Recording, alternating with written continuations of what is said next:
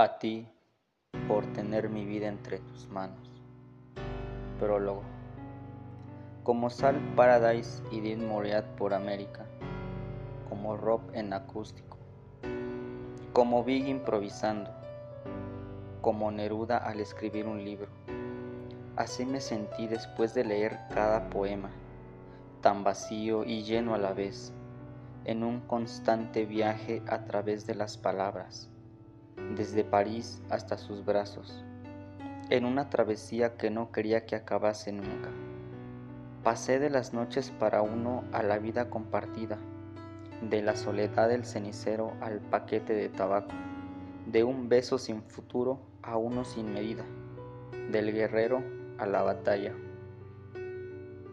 Cuando el caos reina en las cosas, Blon te lo describe con la sutileza de un templo griego cuando ya no queda esperanza, Blon te abre los ojos, te pone tu sueño delante y te dice lucha. Para todos los que alguna vez lo hemos perdido todo. Estos versos deberían representar un motivo por el cual levantarnos cada día, con la frente alta por haberlo intentado.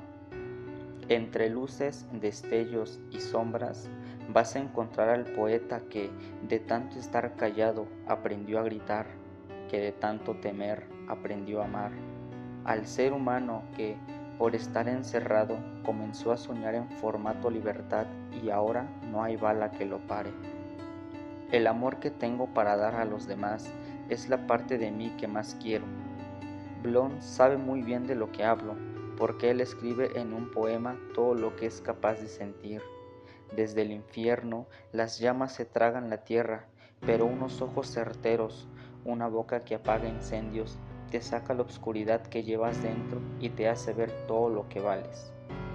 Te enseña que todo lo que antes era miedo, ahora es orgullo, que todo lo que antes era silencio, ahora es un grito sobre un escenario, y nunca vuelves a ser el mismo.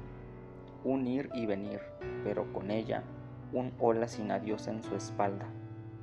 De eso van estos poemas, pues ella es eso, cine de verano, conversación en la cama, paseo por las rocas y risa de madrugada. Cuando alguien te saca del hoyo y te enseña que tu vida solo tiene sentido cuando la dejas de esperar y te hace correr hasta el agotamiento, entonces sabes que cada paso va a merecer la pena. Blon dice que describe para detener la hemorragia que le provoca escribir, y yo le digo que realmente escribe para que nosotros los, los derrotados de primera empecemos a creer que somos capaces de cambiar el mundo y volvamos a confiar en que el amor va a ser lo único que llevemos siempre encima eternamente. Miguel Gané